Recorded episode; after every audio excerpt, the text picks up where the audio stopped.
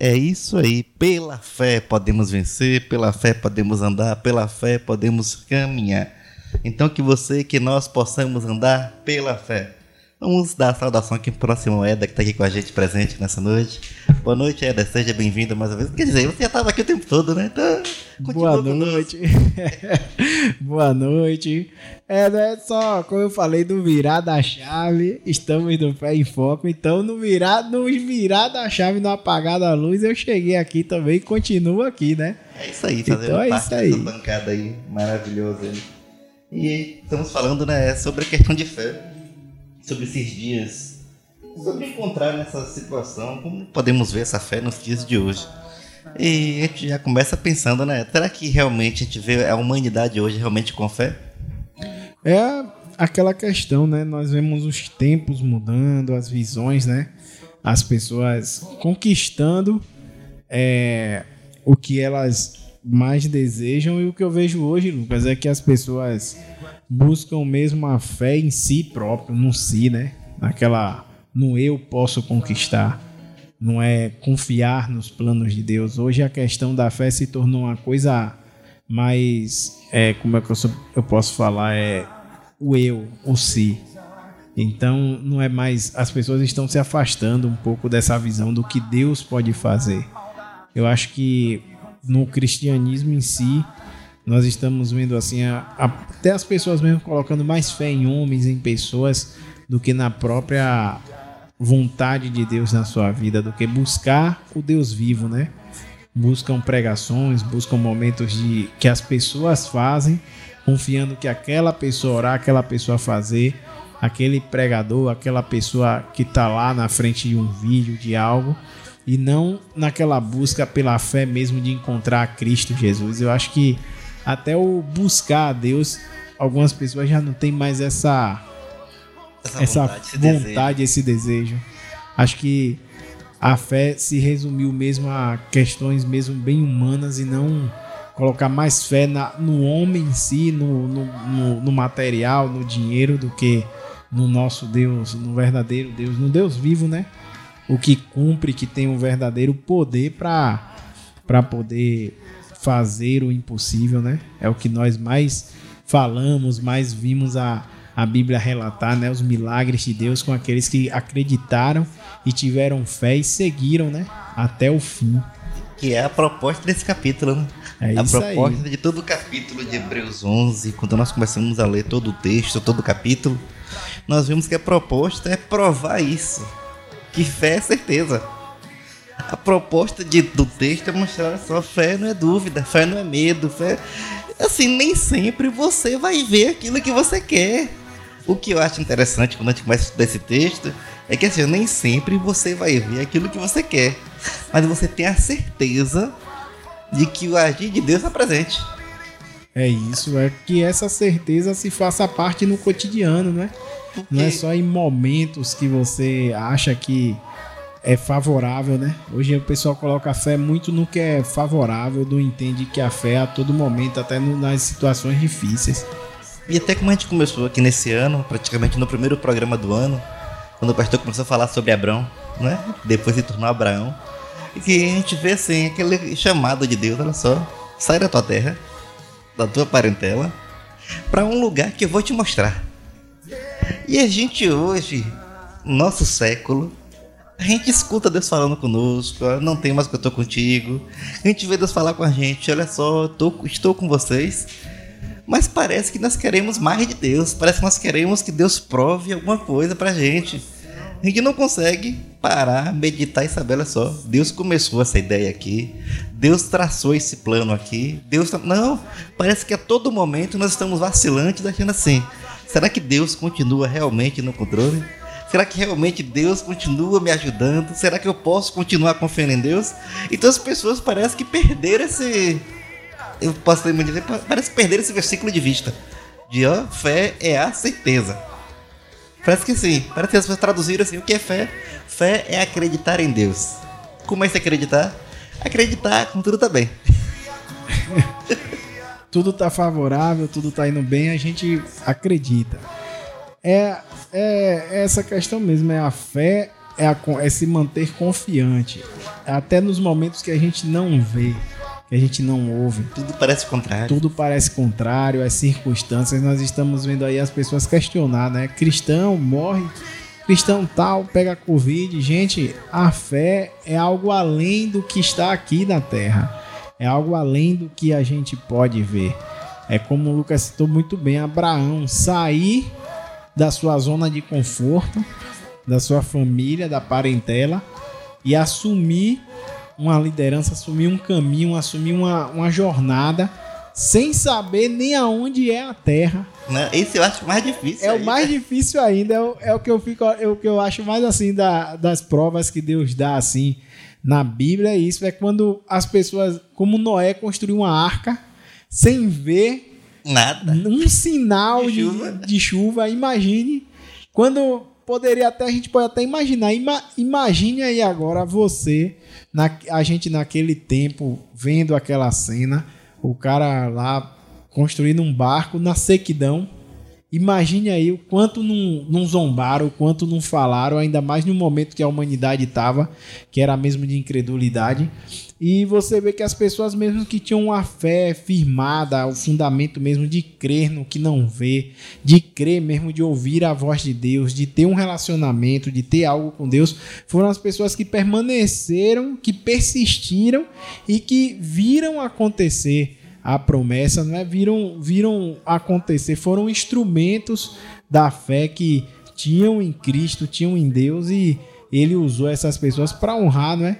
E você vê o quanto é, é importante nós estarmos também é, é, conectados, né? A fé ela nos mantém conectados com Deus na busca constante, né? E o interessante quando a gente começa a pensar nesses personagens da, da Bíblia é que todos eles têm algo em comum assim. Eles ouviram a voz de Deus, eles entenderam seu chamado e creram.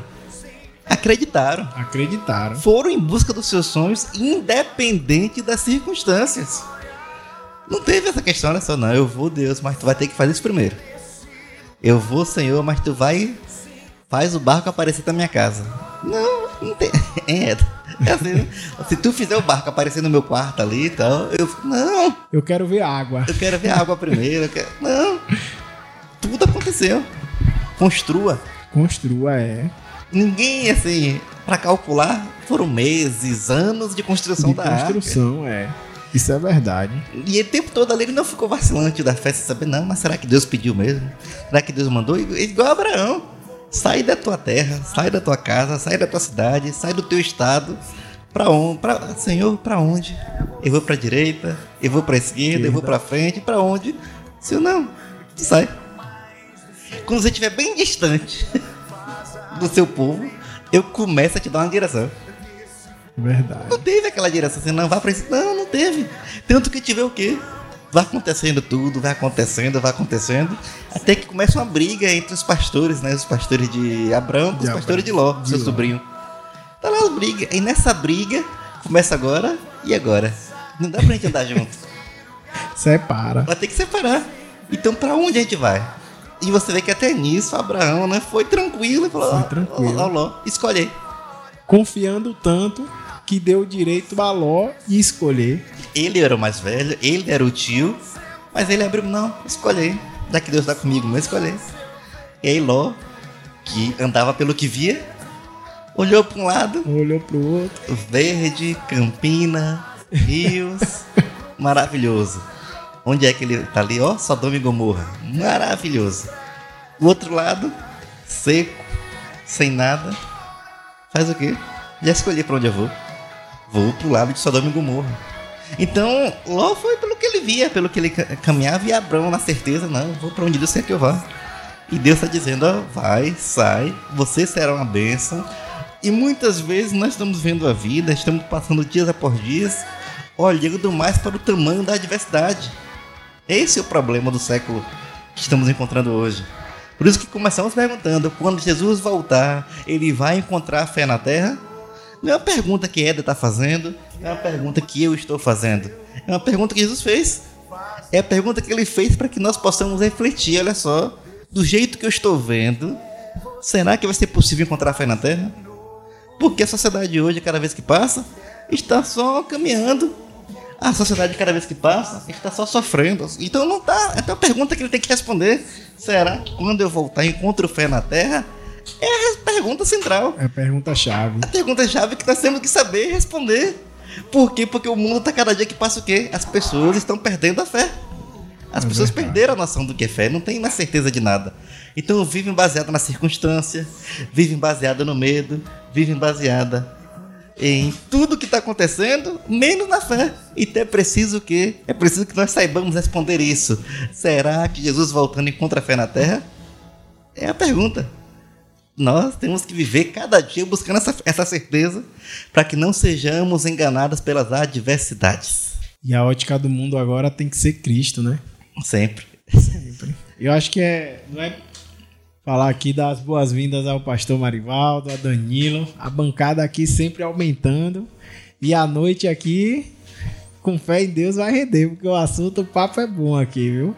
Agora, agora tá completo, né, Lucas? Já baixou o ar aqui, já a sala já. não, as pessoas não imaginam o calor que tava aqui dentro. Eu tava aqui, gente, castigando o Lucas. Mas, glória a Deus, bem-vindo, Pastor Marivaldo, bem-vindo, Danilo. E é isso aí, a gente vinha falando dessa ótica, né, de ver, de crer, né, que a fé é isso, não é no que se vê, né, é no que nós sentimos nesse relacionamento com Cristo, nessa busca e confiar, né, baseado no, na confiança. E o ponto que eu cheguei aqui a refletir agora é que essa ótica que nós perdemos de Cristo é porque nós agora só a humanidade passou a crer no que vê, nos grandes monumentos, nos grandes movimentos, no que acha que o homem pode fazer, né? Na ótica humanista, né, pastor? Como a gente pode falar do homem, né? Sendo o centro.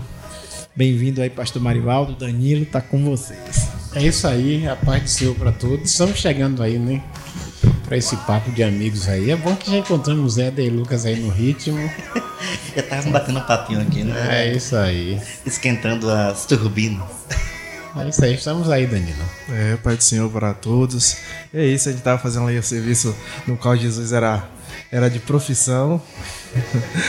Mas é isso aí, né? E qual é o assunto de hoje, abalando aí a, os conhecimentos de todo mundo, qual é? Vai, joga na mesa de uma vez só. Hoje a, gente, hoje a gente tá empolgado. Então a gente prepara aí, que Danilo tá empolgado para responder perguntas. Então aproveita que ele tá aí animado nessa animação.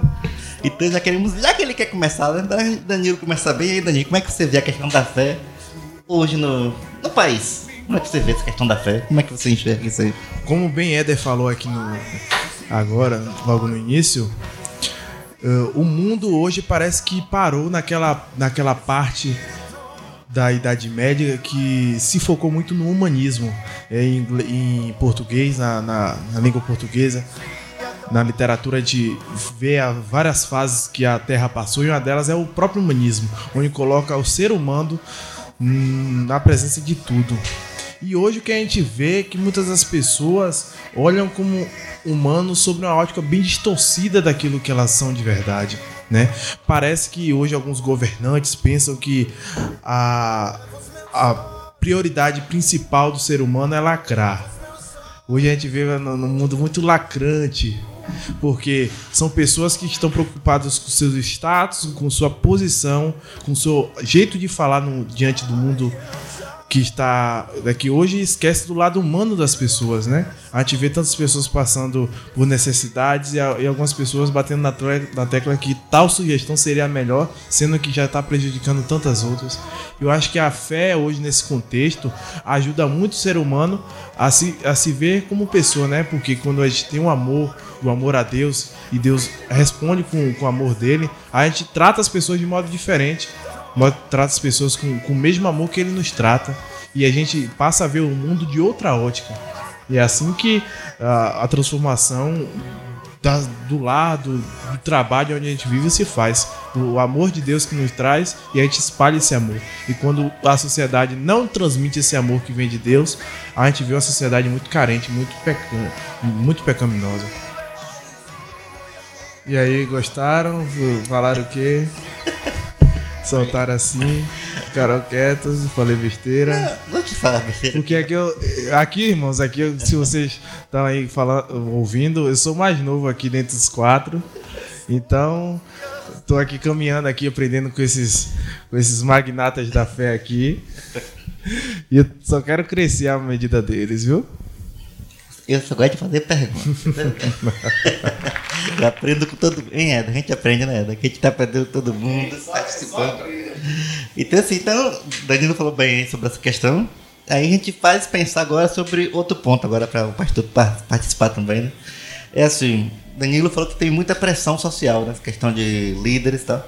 Aí quando a gente começa a ver na Bíblia alguns exemplos, nós vemos que também existia essa pressão social. Tanto na época de Nabucodonosor, quanto em outras épocas, sempre teve essa questão social. Então a gente pode colocar a desculpa da falta de fé nessa liderança, por causa do líder, por causa da política, ou não, a fé tem que ser algo individual, independente disso. É, há semanas atrás nós falamos aqui que a única coisa que derrota o povo de Deus é a falta de conhecimento. né? É o pior demônio que existe, é a ignorância. A ignorância é o pior demônio que existe. E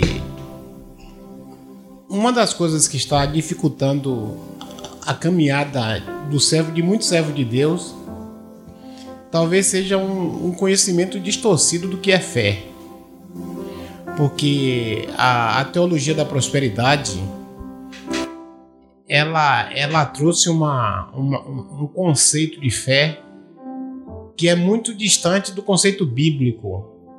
Porque fé na Bíblia é, é um conjunto de doutrinas. Né? É tudo aquilo, é a vida cristã toda. Quando fala de, por exemplo, quando fala de, de Timóteo que herdou de, de Lloyd e herdou. Então, esse tipo de fé é o legado que, que os nossos pais deixaram pra gente. Então, quando se fala assim, a, a fé que uma vez nos foi dada é o legado que nós recebemos dos nossos ensino. pais. É, exatamente. É toda a vida, não é só um ato isolado. O ato isolado faz parte da fé, né? A gente sabe que Deus abençoa mesmo, que Deus torna próspero.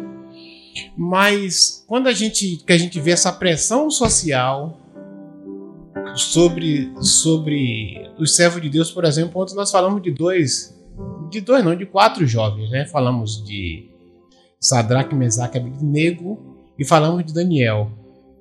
É, e, sinceramente, eu, eu nem, nem parei para pensar. Se foi uma coisa assim de, de púlpito mesmo, do decreto. Né? Eu fiquei pensando ontem, Lucas, depois de ir em casa, e digo assim: rapaz, eu não tinha pensado até num termo decreto que é, fizeram. Ali foi, na verdade, uma, uma pegadinha pro rei Dario, né? Fizeram uma pegadinha para ele que ele gostava muito de Daniel pelo caráter, pela integridade, mas os patrulheiros de plantão, né, via que, que, que Daniel era um homem diferenciado e a inveja levou a esses patrulheiros a criar um- uma sistemática para destruir Daniel. Mas o que foi que fez a diferença na vida de Daniel? Para não sofrer aquela pressão, aquela pressão social, uma pressão política e social, né? que todos naquele dia se, se ausentaram da oração e da adoração. É, Daniel tinha o hábito de abrir a porta para o lado de Jerusalém e orar todos, todos os dias na hora nona, às três da tarde. Então, a pressão social tem muito, tem muito efeito sobre a vida daquelas pessoas que não realmente não sabem o que é fé. Né? Porque eu vou dizer uma coisa, ontem eu pensei bastante, até depois do culto, quando o Lucas perguntou assim: será que quando Jesus voltar vai encontrar fé na terra? Eu acredito que vai. E vai encontrar de quem? A minha. Amém. E não tô falando isso por orgulho, não. Eu quero que todo mundo, eu quero que Danilo diga, vai encontrar a minha, que Lucas diga a minha, que Éder diga, e que cada ouvinte diga, Jesus vai encontrar a minha. Né? Porque a gente tá tão fundamentado. E ontem, Lucas, foi muito interessante, porque eu acordei cedo. Eu tenho o hábito de, de ficar meditando. Às vezes eu acordo e fico pensando um pouquinho. Eu fico deitado mesmo. E quando eu acordei, eu disse assim, rapaz, é o fundamento da fé. Aí eu tive aquela, aquele insight no momento de meditação, deitado. É uma coisa assim, o problema todo é que muitas pessoas estão construindo sobre areia movediça, né? Foi um insight, um, é, uma, é uma inspiração do Espírito, na verdade, né? Naquele momento de meditação na palavra.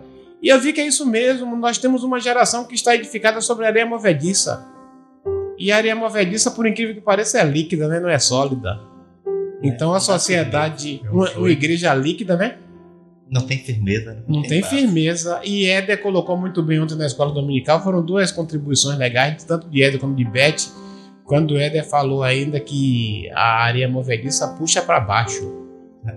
Além de não ser sólida, Não ser sólida. ainda puxa pra baixo. Puxa para baixo, tem uma atração, né? E a pessoa precisa, para não afundar muito rápido, porque ela vai sugando aos poucos, tem que paralisar. Tem que ficar parada. Aí Beth colocou da reflexão, né? E da, da humildade. Pra aceitar ajuda. para aceitar ajuda, para ouvir a palavra de alguém que, que queira realmente tirar daquele. Então, é, eu acredito que a pressão social sempre existiu. Sempre existiu, desde o Egito. Existia uma pressão social sobre o povo, passando, perpassando por todo o Antigo Testamento. Jesus veio, enfrentou pressão social desde o ventre. Desde o ventre, pressão política e social. Os dois juntos. Nunca tiveram separados, né? O faraó do Egito era um político. O rei Dario era um político. Nabucodonosor um político. Né? Então a política sempre esteve ligada diretamente à historicidade do povo de Deus. Então sempre houve é, essa pressão social, mas paralelamente à pressão social, sempre houve um povo que conhecia Deus. E esse povo que conhecia Deus, eles firmavam na fé. Não recebi de Abraão. Abraão dizia que nós, que nós vamos ver o nosso Salvador, que, que o Messias virá, então vou ficar nisso, né? Então eu acho que a pressão social sempre existiu, mas quando nós sabemos em quem cremos, né, como diz o Paulo, sabemos em quem temos crido, então a gente vence essas pressões todas aí. Um segredo, né? Nós estamos vendo que o segredo para poder avançar, poder caminhar, é saber que nós confiamos, né? Saber onde está plantada a nossa fé. Então, se nossa fé está plantada realmente na rocha que é Cristo, sabendo que Deus está sempre no controle, tudo é diferente. Agora, se nossa fé é uma fé que precisa ver para crer, tá na areia.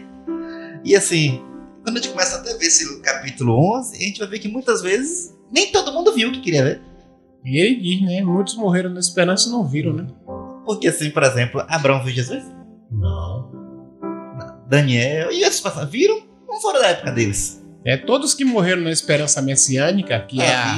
Não viram. não viram Jesus. Mas- Eles morreram esperando isso, né? Mas isso não abalou a fé deles. Não. É porque hoje, assim, hoje parece que as pessoas vivem baseadas numa fé que tem que acontecer. Qual é a minha fé? Minha fé é que eu vou fazer vestibular no final do ano e tenho que passar. Eu só acredito se Deus me passar. Aí pronto. Não passa, frustração, depressão, decepção, em tudo. Por quê? Porque colocou toda a confiança naquilo. Aí eu acredito que vai ser isso se eu não estiver doente. Aí faz algum exame lá, tá doente. Acabou. E, e essa pressão é importante porque, por exemplo, nesse momento de pandemia, a gente está vendo, né? Todos nós aqui é, não somos contra a máscara. Podemos até não ser a favor, mas também não somos contra e nós respeitamos as autoridades. Cada um tem a sua convicção, mas a gente usa e tudo. Mas o problema é que o cristão tem que saber que se o Senhor não guardar a cidade, vão trabalhar sentinelas. Então, eu fico imaginando quantos coronavírus já passaram perto da gente, né? E Deus nos livrou. Eu creio nisso. Entendeu? Então a gente usa, mas a gente acredita que Deus é, é o sustentáculo da nossa vida. Porque a nossa fé não está firmada é, em máscara ou em álcool em gel. A nossa fé está firmada em Cristo. Ele é o escudo da igreja. Ele é o escudo do cristão, né? Então a gente aprende como? A gente aprende a partir das experiências dos nossos irmãos. Imagina a praga do Egito. Passou onde? O anjo da morte passou na, na porta Na porta deles. deles, né? E, e o Senhor disse assim: unge a tua porta com o sangue do cordeiro, e na hora que o anjo da morte, o destruidor, passar meia-noite, né? pela porta. É, hoje a minha meditação foi: é, ainda que eu ande pelo vale da sombra da morte, eu não temerei. Foi a minha reflexão do dia. Então, de vez em quando tem que passar. E eu pe- percebi hoje, eu tive assim uma, uma clareza hoje que nós estamos passando realmente pelo vale da sombra da morte. Mas com Deus a gente vai passar. Porque a gente sabe que Deus ele, ele, ele é responsável. E tudo que acontecer não importa. Claro que ninguém quer que pegar, né? Eu mesmo não quero, não quero que, que meus amigos peguem, por isso a gente tem todo cuidado. Mas isso não faz muita diferença, não. Pra gente parar. Tem gente que não tá orando nem em casa. Perdeu o hábito, né? Nem Bíblia, nem. Não tem nem mais ânimo, uma, uma depressão terrível, uma depressão espiritual. Tem gente que não. Congregar tudo bem, que vá lá, que tem as suas complicações. Mas tem gente que não lê mais a Bíblia, né? Não Tem gente que. Esses dias eu vi até a história de, um, de uma filha que queria muito receber um carro do pai, e o pai é, comprou uma, um- uma Bíblia para dar de presente à filha, e deu de presente, mas logo em seguida o pai faleceu no hospital. E a filha ficou muito, muito zangada com o pai, porque queria tanto carro, pediu o carro ao pai, e o pai nunca deu. E pegou a Bíblia e botou no canto, nunca lia, crente. Depois de muitos anos ela com a Bíblia, descobriu que a chave do carro estava dentro da Bíblia. Meu Deus. É uma ilustração, eu acredito, né, Lucas? Mas Que serve de refle- reflexão. serve de reflexão, porque às vezes a pessoa nem abre a Bíblia. O desânimo bate a porta. É, E, e aí, pensando sobre esse desânimo bate a porta, a gente lembra, volta pra Daniel. Né? Aí exatamente. Daniel teve aquele decreto, teve aquela questão toda, nessa partir de hoje não pode mais fazer nada. Só pode agora fazer qualquer petição que seja pro rei. Não pode mais. E Daniel faz a... E Daniel não muda a sua vida. Não, não muda a sua rotina. Não fecha a porta. Não fecha a porta. Não lacra, né? Eu lembro que o primeiro estudo que eu fiz mesmo assim de um capítulo da Bíblia, de um, de um, de um livro, foi contigo aqui na EBD, que a tia Eunice que a gente leu justamente Daniel. E o que fica marcado na cabeça de Daniel é porque ele não deixa de fazer nada que estava no hábito dele. Né? Ele, ah, fez um decreto, vou lacrar mais, eu vou ler, eu tô três ou cinco dias. Ou também não parou, ele fez a mesma coisa como fazia, no texto bota bem explícito, como fazia Como todo- costumava é, fazer. como costumava fazer. Então ele tinha a, a confirmação que a única coisa que importava pra ele é fazer as mesmas coisas que ele fazia louvando o nome do É Senhor. assim, ele nem diminuiu, nem aumentou. Por exemplo, vou provocar. Não, É, não fez nem provocação, não, continuou. Vou Vamos lá. continuar fazendo do mesmo jeito. Hoje nós podíamos pensar assim, né? Claro que para nossa facilidade, o que a gente pensaria? Por que ele não fechou a porta? Por que ele não escandeu a janela? Por que ele não orou do quarto? Porque parece que as pessoas hoje pensam assim, né? Não, tem isso que eu vou fazer, né, pastor? Na faculdade. Pra que eu, pa- pra que eu vou parecer cristão? Deixa eu ficar aqui de escondido. Pra que eu vou fazer na internet? Não, não posso colocar versículo. Não vou pensar que eu sou crente. E Daniel não teve essa preocupação. É, exatamente. Não teve, não. Não vou, Ah, você tá falando isso porque você é crente. vou parar de falar que Por isso vou mesmo. pensar, vou pensar que eu sou crente. É isso mesmo. Não é pra pensar, não. Eu quero Às que vezes é. Você sabe que eu sou crente. Daniel queria falar pra todo mundo que era, que era crente, né? Ele não escondia, senão ele fechava a janela. Ele podia ter escondido. É pra ele, né?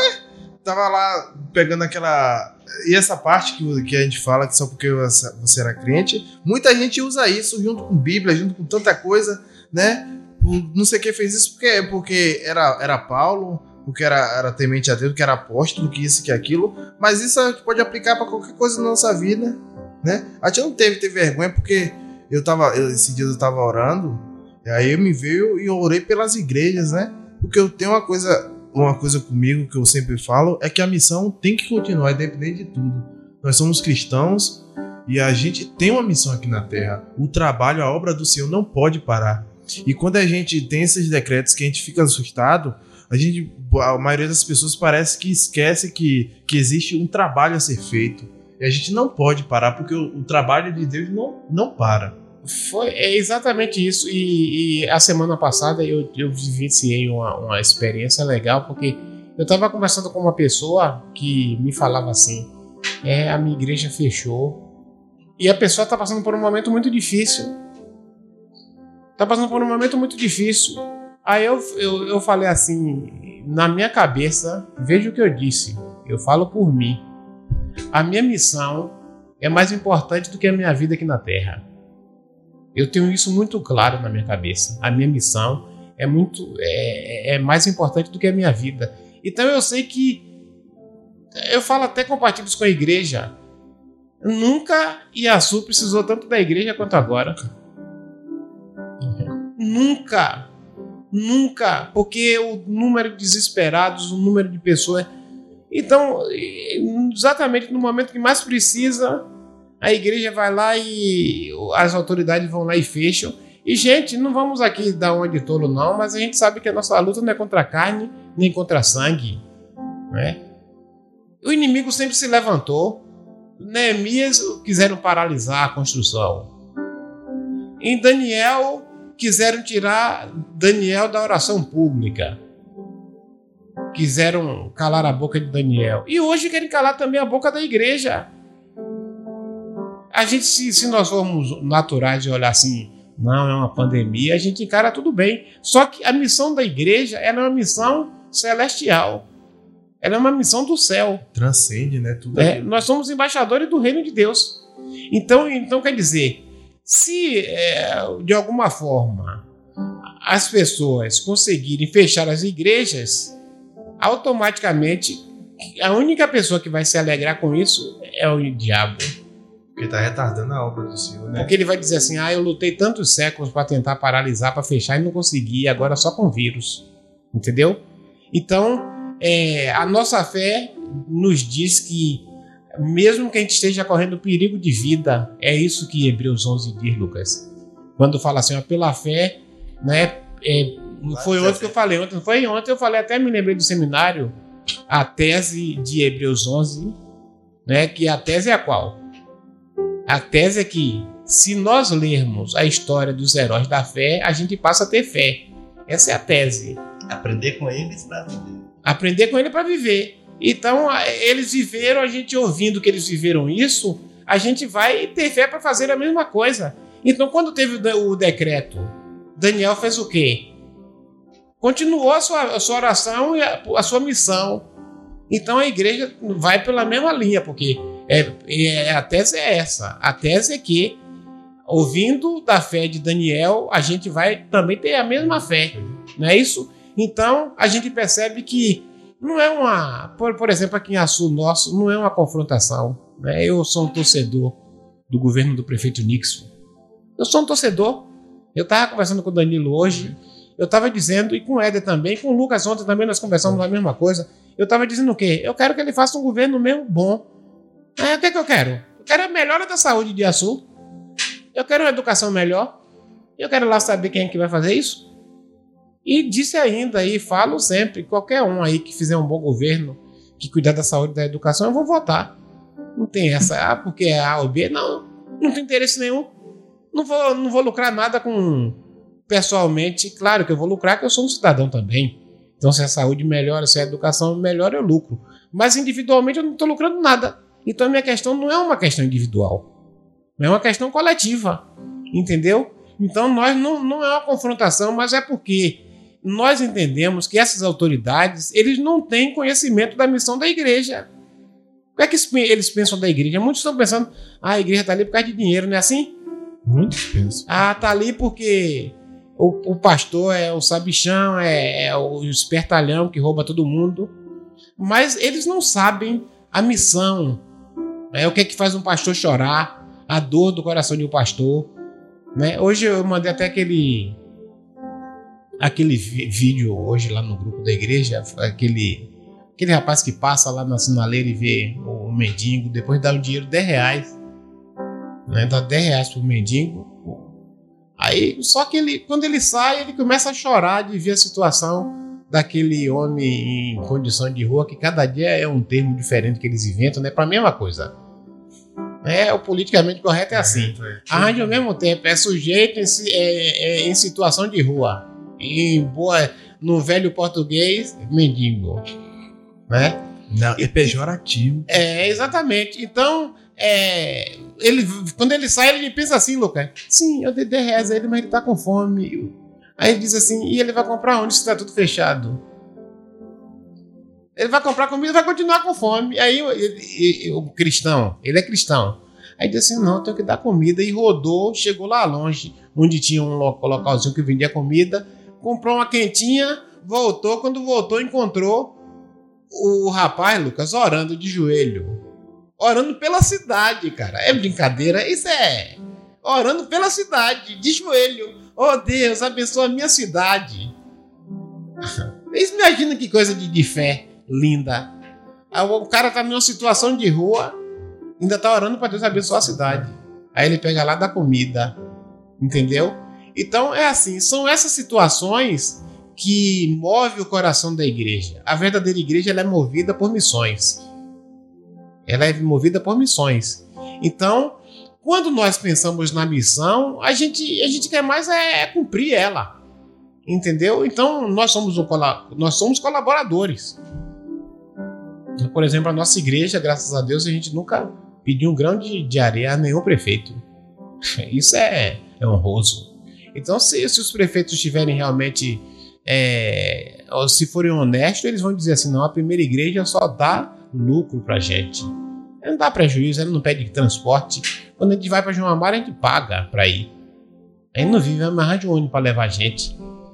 Entendeu? Então, é, a nossa questão toda é essa, que a nossa fé ela é mais importante do que qualquer coisa. Pode até nos lançar nas covas dos leões ou, ou nas fogueiras da vida, mas a gente vai se manter fiel, porque o nosso Deus é o Deus que entra na cova dos leões e o Deus que entra na fortaleza de fogo. E aí a gente começa a pensar em uma situação é que a questão da fé de muitas pessoas hoje é a fé que Deus vai livrar do leão, assim, de passar pelo leão, que Deus vai livrar de chegar perto da fornalha. Exatamente. Aquela fé que precisa ter, né? Assim, não, não vai acontecer nada. Coronavírus não vai bater na minha porta, desemprego não vai bater na minha porta. Aquela fé assim. Só que muitas vezes nós vemos que Deus, ele não explica, né? É como a gente fala que ninguém explica Deus, é que Deus ninguém sabe o que ele vai fazer. A gente já começa com Abraão. Abraão, tu vai ter outra terra, certo? Pra onde? Não, não sai. Vai, só sai. Deus não gosta de dar justificativa. Deus não dá justificativa. Então a gente nunca sabe se vai acontecer, se não vai. Eu acho muito interessante quando tu fala daqueles três jovens diante de Nabucodonosor, que Nabucodonosor acho que não entende muito, né? Esse pastor falou de não entender a missão, ele não entende muito. Olha só, vocês não, vocês não me adoraram, não adoraram a minha estátua. Então eu vou dar uma nova chance para vocês. Ó, vou tocar de novo, fazer de novo. Não sabe o que é crente, né? Não entende nada de crente. Ele quer... Não, vocês não entenderam. Você... Todo mundo, só, faltou vocês três. Falei, vai tocar de novo e vocês vão. É, Deus vai E os meninos corajosos falaram que, ei, nem perca tempo. Nós não vamos nos dobrar. E o Nabucodonosor fica mais direto com isso, né? Porque tiveram coragem de falar isso. Então ele pensou, ah, não tem Deus que livre da minha mão. É, quero ver qual é o Deus que vai te livrar da fornalha. Vai for... E Deus não livrou da fornalha. Deus não livrou, é que te fala. Que Deus Esquentou quatro vezes mais, né? Só de raiva. E o interessante é a fé dos rapazes que eles falam assim, olha só. Ah, rei. Deus pode até não me livrar. Da fornalha. Deus pode até não me livrar da fornalha. Mas nem assim a gente adora. nem assim. Mesmo que Deus não queira me livrar da fornalha, nós não vamos te adorar. Porque só vamos adorar Ele. O nosso Deus tem poder. Então, a fé deles. Se for para viver, eu vivo. Se for para morrer, eu morro. Mas eu vou continuar crente. Que é a fé deles, olha só. Imagina. Eu não vou mudar. Meu Deus pode. Que aquilo que o pastor prega, aquilo que a gente aprende, Deus pode todas as coisas. Ele vai fazer? Não sei. Mas a nossa fé diz o quê? Que independente dele fazer ou não, ele é Deus. Ele é Deus. E o Lucas, interessante é que todo o texto gira em torno de é, Deus livrar da fornalha. E Deus livra na fornalha. Eles entraram, tiveram que entrar. É? Eles entraram. Eles entraram, então nem sempre Deus vai nos livrar da aprovação, da luta, da dificuldade. E fico imaginando se a fé fosse pequena, pastor. Quantos não teriam desviado no caminho para a fornalha? Ali desviou um bocado ali, um bocado renunciou a fé, um bocado é. é porque se, se prostrou. Digamos, né? Porque assim, Deus vai livrar a gente da fornalha. Não é aquela fé, aquela fé de hoje. Deus vai livrar. Só que de repente o trajeto. Aí você Deus começa a esquentar. Deus vai livrar. E a fornalha está se aproximando. Deus vai livrar. E quando vê, é, já tá entrando na fornalha. E agora? E aí? E eles não. Eles foram, ó. Se for para entrar, a gente vai entrar. E muitas vezes que temos visto é isso, que as pessoas estão preocupadas, como o pastor fala, né? Ainda que eu ande pelo vale da sombra da morte. A pessoa não chega nem perto de andar, mas está preocupada. Aquilo que a gente fala do, dos mil mil cairão ao teu lado, dez mil à tua direita, mas tu não será atingido. A gente fala assim, mas mil hoje é exagero. Basta um. É uma direita, uma esquerda. Uma direita, uma esquerda, pronto. Você tá batido, abalado, desistindo de tudo. Então, assim, o que temos visto hoje é que tem aquilo que a gente volta ao ponto principal. As pessoas não estão conhecendo a Deus de tal forma que possam ter essa certeza que Deus é Deus. É, o, Lucas, eu, eu, fico pensando assim quando que foi um, um, um, texto difícil de eu compreender. Eu confesso a você, quando esses salmos todos eu tinha muita dificuldade, porque eu achava que era utopia. A verdade é essa. Muita gente. Eu, eu algumas coisas eu acho, meu Deus, como uma pessoa tem uma fé dessa? Mil cai do lado, dez mil. Mas o foco não está nem no mil que cai do lado, nem no dez mil que está, que cai do outro lado. O foco está em nós não sermos atingidos. E não somos. Porque a fé, a fé faz com que você, você fique é, invencível. A fé faz isso. É por isso que ninguém para a igreja. Porque qual, qual é a, a sensação da pessoa que tem fé? É que nada vai destruir ele. Outra coisa, o que, o que eu falo assim, ó. Nunca lute com quem não tem nada a perder. Nunca lute, porque você só vai perder. Nunca ganha. E as tribulações também são assim. Ela nunca vence quem não tem nada a perder. E como é que o crente deve viver no mundo? Como quem não tem nada a perder. O apóstolo Paulo diz assim: Eu não tenho a minha vida por preciosa. Eu não tenho. É, eu, eu sempre fiquei impressionado, e Lucas às vezes cita também, que o apóstolo Paulo, quando tá, gente, o apóstolo Paulo tá com um dia marcado para cortar a cabeça, isso é, é, é, a pior. É a pior coisa do mundo. Já pensou? Um dia menos. Não, um não dia... precisava nem, um nem cortar a cabeça, mas se fosse só para morrer. Para assim, saber que a data vai é, você, vai, você vai morrer 30 de março. Eu, meu Deus, eu acho que. Ezequiel, Ezequiel. O Ezequiel. Não, Ezequiel ainda conseguiu uma, uma, alguns anos, 15 anos a mais. Mal, os 15 anos a horrível, né? Ele conseguiu. Mas outros morrem antes. É, exatamente. Você fala assim, olha só. Seus dias é até 31 de dezembro. Acho que com 10 dias você. A hipocondria toma conta dele, menino. É, já foi. É, não, não tem uma úlcera, um troço lá. E o apóstolo Paulo, rapaz, o pessoal fala assim: ah, nós vamos lhe vencer. Os romanos dizem assim: nós vamos destruir você, que você era do nosso lado passou para outro lado, você é perseguidor. Então, tal dia você vai ser decapitado. Então você já foi, passou por todo o julgamento, então marcou a data. Do, do... O que foi que o apóstolo Paulo fez? Desistiu da vida? Desanimou. Desanimou, fechou a, a janela da vida, não, o apóstolo Paulo teve pressa em escrever livros. Corre, traga os meus livros. Traz que eu tenho pressa. Né? Vem todo mundo pro meu lado que eu tenho pressa de escrever, de sistematizar tudo. Gente, o que é isso? Fé.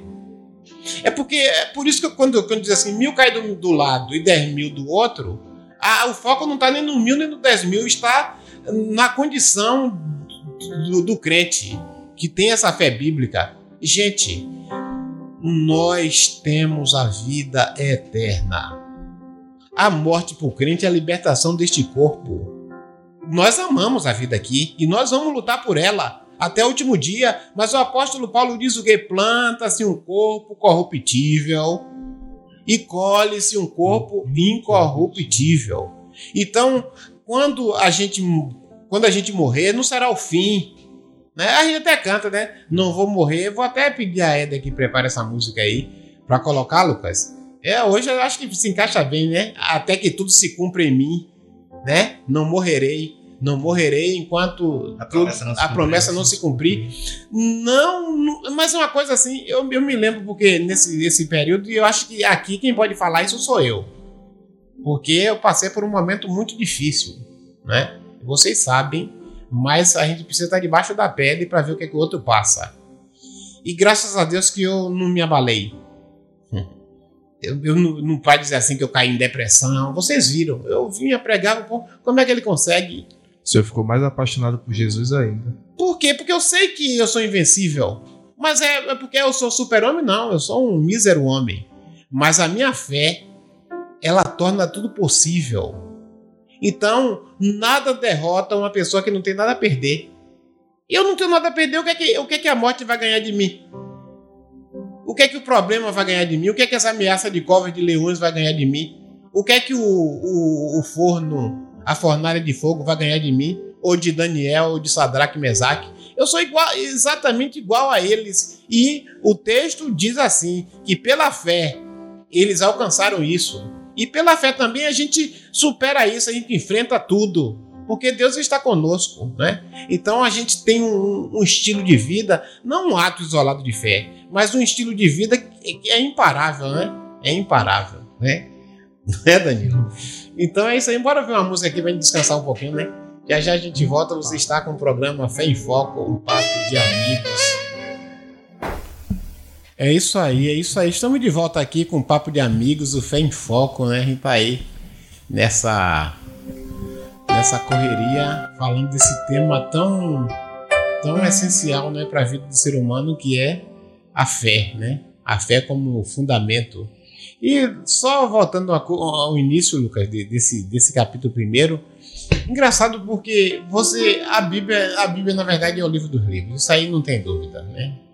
E eu, essa semana eu lendo esse texto, eu sinceramente eu nunca tive uma, uma clareza tão tão maravilhosa, né?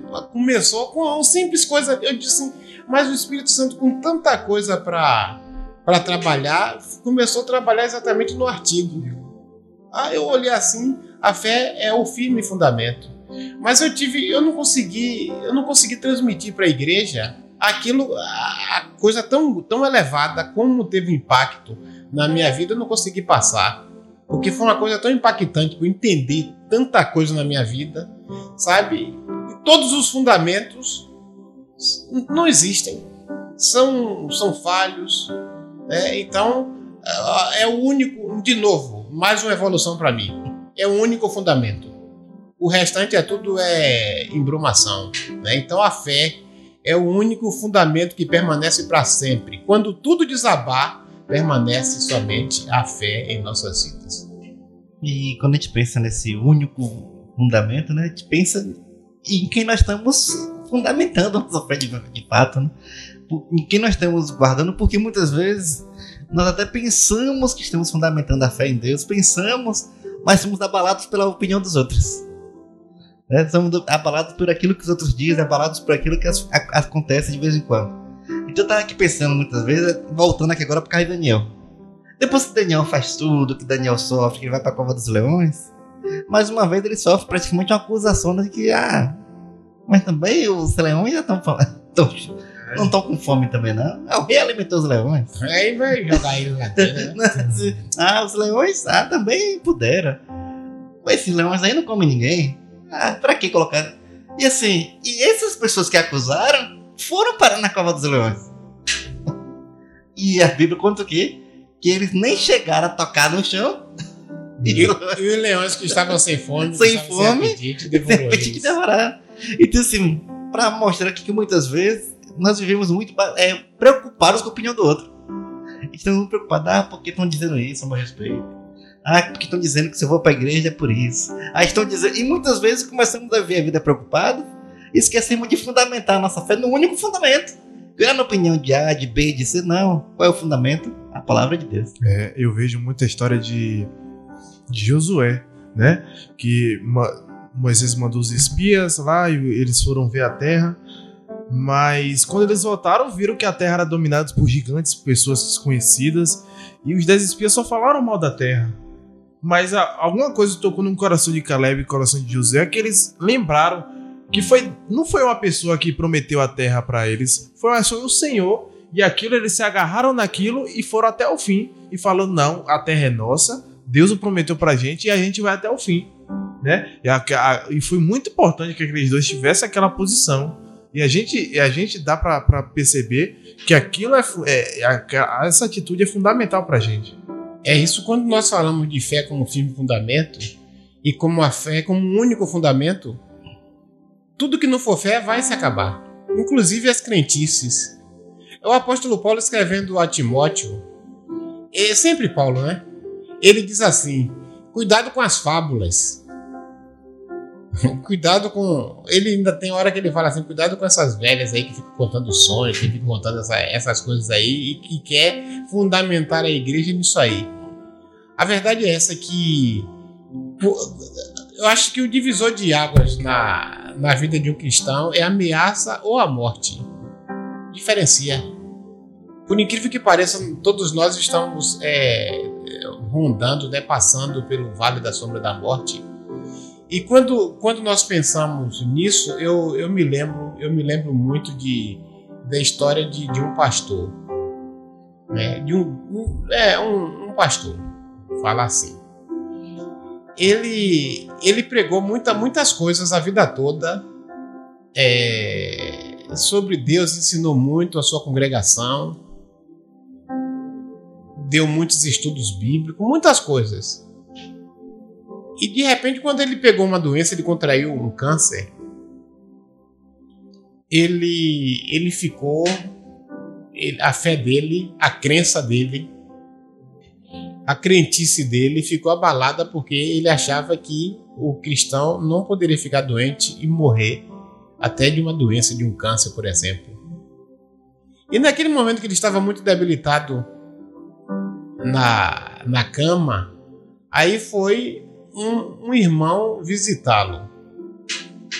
E naquele momento que aquele irmão foi visitá-lo, ele então, o irmão começou a ficou ali um tempo e começaram a conversar e ele começou a a colocar a colocar a sua a sua decepção com Deus no centro daquela conversa. Né? Era um homem decepcionado com Deus.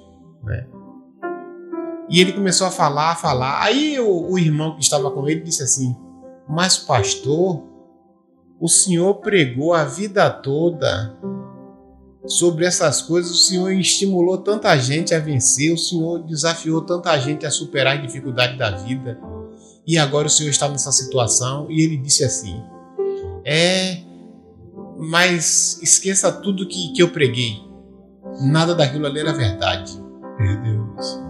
Nada daquilo. Tudo ali eu acreditava, não, não fui falso, não fui demagogo. Eu acreditava, mas agora eu não acredito mais nada daquilo. Eu não sou crente. Negou a fé, né? Aí o, a pessoa que estava com ele olhou para ele naquele momento e disse assim: Ficou sem saber o que falar, pensou, pensou, pensou. Aí, qual é a palavra de consolo que traz no momento desse? Aí vem um insight. Diga para ele que agora ele nunca esteve tão perto da possibilidade de se tornar um verdadeiro crente.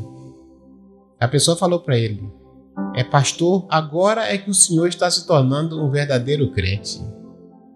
Porque na morte ou na ameaça de morte, todos os ídolos morrem. Todos os ídolos, todos os ídolos morrem quando nós passamos uma situação de morte, quando nós passamos pelo vale da sombra da morte, é muito forte, né? E é verdade. Então, isso que muitas vezes as pessoas ficam declarando como fé, Lucas, não passa de crentice. E pode, pode ter certeza que tudo isso não aguenta a aprovação do fogo da morte. Quando você vê a morte perto de você, quando você vê a, a boca do forno aquecido sete vezes aberto, somente quem for crente mesmo permanece na fé. Quando vê uma cova dos leões preparada lá para receber a pessoa, só a verdadeira fé permanece. E mais uma vez comprova que só a fé é o, é o firme fundamento. A crentice não. Então a, a igreja hoje tem muita crentice. E essa crentice ela morre na hora ou da morte ou da ameaça. Ou da ameaça de morte. Toda crentice desaparece, porque somente a fé é o fim de fundamento. E ilustrando isso aí também, nós podemos pensar, relembrar naquela história que nós falamos sobre Gideão. Quando tá lá Gideão e todo mundo para poder fazer a luta, né? Aquela guerra, aquela guerra que parece aparentemente difícil. Gideão e seus muitos soldados para enfrentar aquele multidão. E de repente Deus faz assim, olha só, tem muita gente aí. Não, vou, não vai povo não. Por quê? Porque se vocês lutarem com esse povo aí, vão achar que foi vocês que venceram. Então Deus faz uma pergunta. Quem tiver com medo, quem for covarde, tremendo das pernas, pode ir embora. Foi gente, morreu gente ali, não morreu gente, não. lá. E, e a gente fica pensando. Pisa- assim, Pisoteado. e a gente fica pensando assim, porque, gente, eu acho que é tão difícil a pessoa se assumir como covarde. eu acho tão difícil. Não, mas a, a a filosofia de vida deles era a seguinte: é melhor um covarde vivo do que um corajoso morto. Porque geralmente assim, você pode ver, eu acho que alguém ficou esperando o primeiro. Não sei, né? Será que tem alguém covarde? Que todo mundo com medo, um olhar pro outro. Quando eu vi que tava indo mais gente de coragem do que gente lá, eu- animou. Então bora, aí, então vamos. Então, pensando nesse texto, a gente, como a gente fala que a Bíblia não é um livro apenas de história, é um livro de nossas vidas hoje. Então ele veio para contar isso pra gente hoje. Em que está fundamentado nossa fé? Por quê? Porque nossa fé é a mesma coisa. Deus tem uma missão pra gente. E nessa missão ele vai falar: quem tá com medo, pare. Pare. Então a filosofia do reino, a filosofia de Jesus é o seguinte: é melhor um corajoso morto do que um covarde vivo. Porque o corajoso morto é aquele que vai poder dizer que ele tá lá na escrita: combati o bom combate, acabei a carreira e guardei a fé. É isso aí. Ah, o que estamos falando? Sobre fé. Vai encontrar a fé na terra? Nós temos que ter nossa fé mantida o tempo todo. Então não podemos ser abalados pelas setas do medo, pelas setas da dúvida, pelas setas da ameaça. Porque isso sempre vai acontecer. A gente tá, ah, não é coisa de 2020, 2021. Não, gente. Já tá lá. Daniel passou por isso, Sadraque, Mesaque, Abednego passaram por isso, Jesus passou por isso, Paulo passou por isso. E agora nós E estamos agora nós passando estamos por isso. passando por isso. A vida cristã é sempre assim. A pressão do mundo, pressão das pessoas, pressão política, pressão de todos os lados. Então, se nós ficarmos pensando, ah, porque ah, foi na época de Pedro, ah, porque foi na época de Daniel, não. Aconteceu lá. E o exemplo daqui pra gente aprender. Pra gente ver, olha só. Mantenha firme a sua fé. Tenha certeza. Fé é o firme. Mas tu falou muito bem. Não é um firme. Pra gente que nós temos vários fundamentos. Não. É apenas ele. É a fé. A fé é o firme fundamento.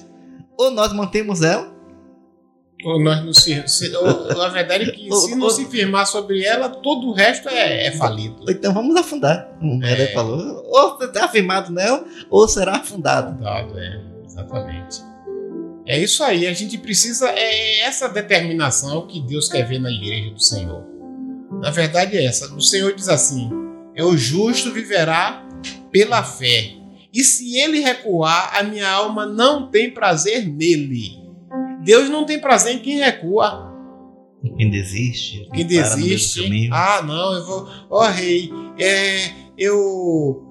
Eu tava ali disposto a não me prostrar, mas a fogueira tava só Tá muito vez. Agora tá muito quente, sete vezes, então eu me prostro. Isso aí, Deus, Deus, Deus quer ver é, é homem, é homem realmente de coragem. E Jesus é o exemplo disso. E muitas vezes a gente pensa né, tá nesse pecado premeditado. Né? Não, eu vou me prostrar pro rei, depois eu peço perdão, porque Deus, é, porque Deus é misericordioso. Então eu não morro agora, mas depois Deus perdoa. Gente, negou do mesmo jeito. O covarde se esconde atrás de justificativas. Sempre tem uma É, sempre vai ter um justificativo, vai ter um porém, ah, foi porque eu me senti ameaçado. Ameaçado, problema seu. A igreja sempre viveu, Jesus desde o ventre foi ameaçado e Jesus nunca recuou. Entendeu? Então, a- quando nós falamos que a Bíblia é uma história de gente que conta pra gente e que transforma a gente, é porque Deus está querendo nos ensinar né, que o verdadeiro amor de Deus lança fora todo medo. Então não é o amor de Deus, é o verdadeiro. Né? Porque tem muita gente que se sente amado, mas é um amado, um amor fajuto. Né? Não é o amor de Deus. Porque o verdadeiro amor de Deus diz pra gente, fala lá, testifica lá no seu coração, olha, você pode todas as coisas em mim que te fortaleço. Né? Ah, em todas estas coisas, eh, o Senhor diz, é, no coronavírus eu te faço mais que vencedor. Então é, um- é uma, é uma mensagem que o apóstolo Paulo fala. Ele diz assim: ó, Eu posso todas as coisas naquele que me fortalece. Eu posso enfrentar coronavírus naquele que me fortalece. Então, quando a gente vai transformando essa palavra em algo prático no dia a dia, a gente vai percebendo que o único fundamento firme é a fé. Quando, quando eu, eu fui estudar, eu estudei alguns livros de filosofia, e eu fiquei muito impressionante um dia que eu peguei que eu peguei um livro de filosofia e lá estava falando do conhecimento, né? Tava falando de conhecimento. E quando chegou falando dos tipos de conhecimento, ele chegou no conhecimento da fé. E lá no livro de filosofia estava escrito: o conhecimento da fé é o conhecimento superior, porque ele não precisa de comprovação. E eu fiquei assim, oxi, eu não entendia muito isso. Que dizia que o conhecimento da fé ele é superior, porque ele não pode ser comprovado. E, por exemplo, o conhecimento científico ele tem que ser provado. Senão não é. Senão não é. E a fé não. A fé é a prova daquilo que não se vê, daquilo que você não pode experienciar. Entendeu? Então, por isso que a fé é superior. Quando nós, nós que somos cristãos, nós fundamentamos a nossa vida em eternidade. O cristão tem que viver a sua vida baseado na eternidade. Então, a nossa vida não é 70 anos aqui na Terra.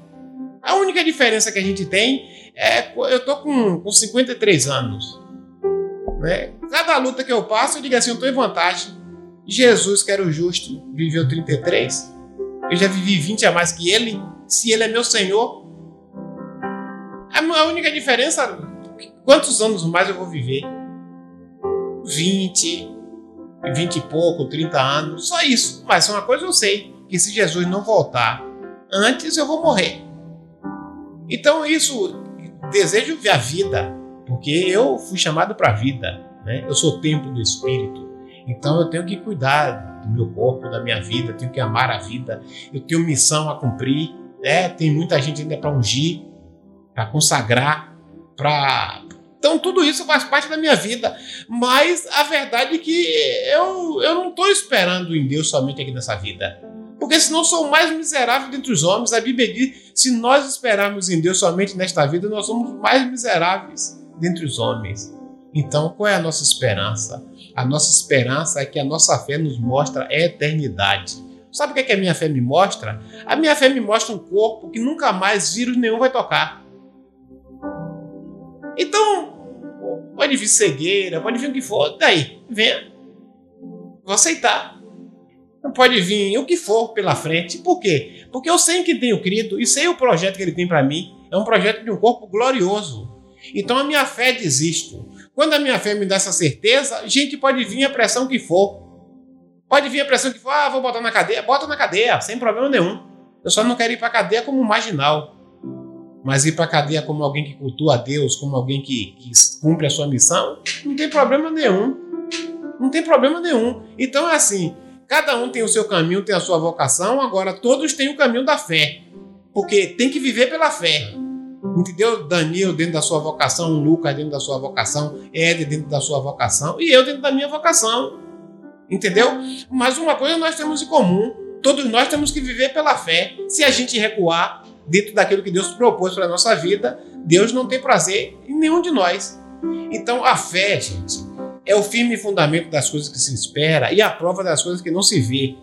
Então a tese é esta: você ouve a história de Daniel você ouve a história de Sadraque, Mesaque e Abednego, você ouve a história de Gideão, de Abraão, e você aprende com eles a viver a vida cristã. Essa é a temática do capítulo 11 de Hebreus.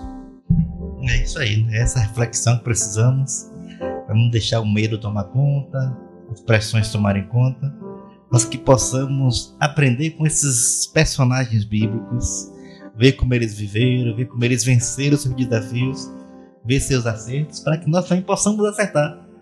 Ver com eles onde foi que eles acertaram. Acertaram aqui. A fé, a certeza, a convicção que aquele Deus que começou a boa obra, ele completa. Aquele Deus que já fala: Eu sei que nenhum dos teus planos pode ser frustrado. Aquele mesmo Jó que vai dizer: Olha só, bem sei que tudo pode. Eu sei que meu Redentor vive. Então, essa fé que precisamos para todos os dias, para nós não desanimarmos, não ficarmos paralisados. Olha só, eu sei que o meu redentor vive. E é nessa fé que temos que caminhar.